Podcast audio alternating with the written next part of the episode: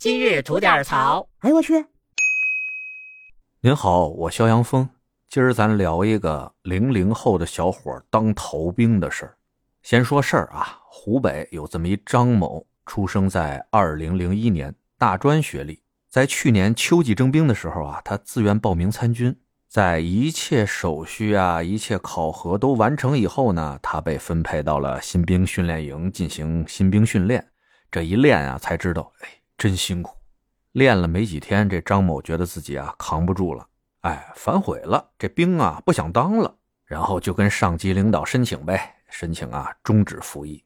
那得到这消息以后呢，部队的领导、他们家的家长啊，都一个劲儿的劝啊，告诉他这个事儿啊，可不像他想的那么简单啊，是要承担很严重后果的。大家就都劝他，结果呢，这张某啊，铁了心了，就是不想当这个兵了。最终呢，部队的上级同意了张某的申请，但是在此同时，相应的处罚也公布出来了。这些处罚包括呀，撤销了张某义务兵的优待。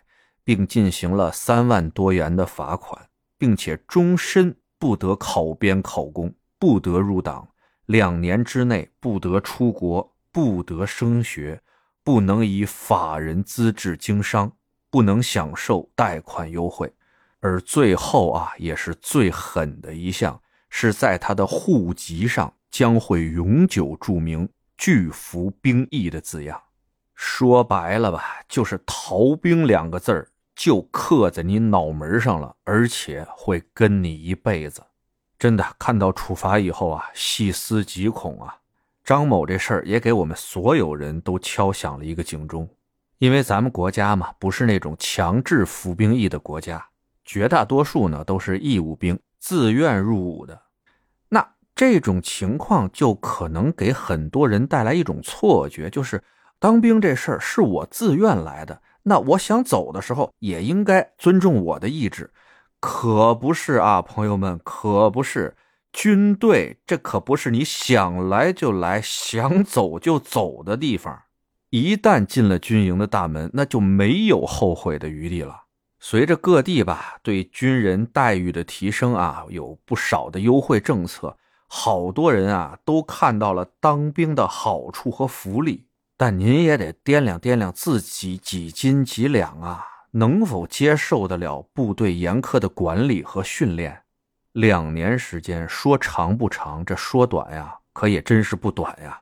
如果您掂量着自己不一定扛得住的话呀，那我劝您啊，趁早放弃参军入伍的这个想法。咱们国家采取的是自愿入伍的形式，你不入伍，没人笑话你。但是，如果你选择当了逃兵，那后果可不是被人笑话这么简单的事儿了。逃兵的帽子一旦戴上，一辈子也摘不掉。而且啊，不仅影响的是你的未来发展和生活，你的后代也会因为你的一念之差受到影响。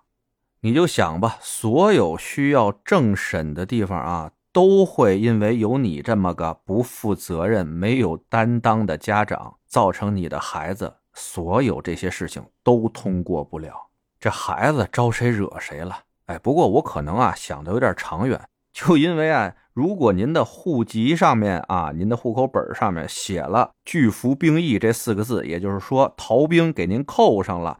那您以后想结婚的时候，您的结婚对象但分有点脑子，在您的户口本上看到了这四个字，人家都知道是多么严重的后果。您能不能结婚啊，都是一回事儿最后呢，送大家一句话：参军绝非儿戏，青春落子无悔。得嘞，想聊新鲜事儿，您就奔这儿来；想听带劲儿的故事，去咱左聊右侃那专辑。期待着您的点赞和评论。今儿就这。会见了您的。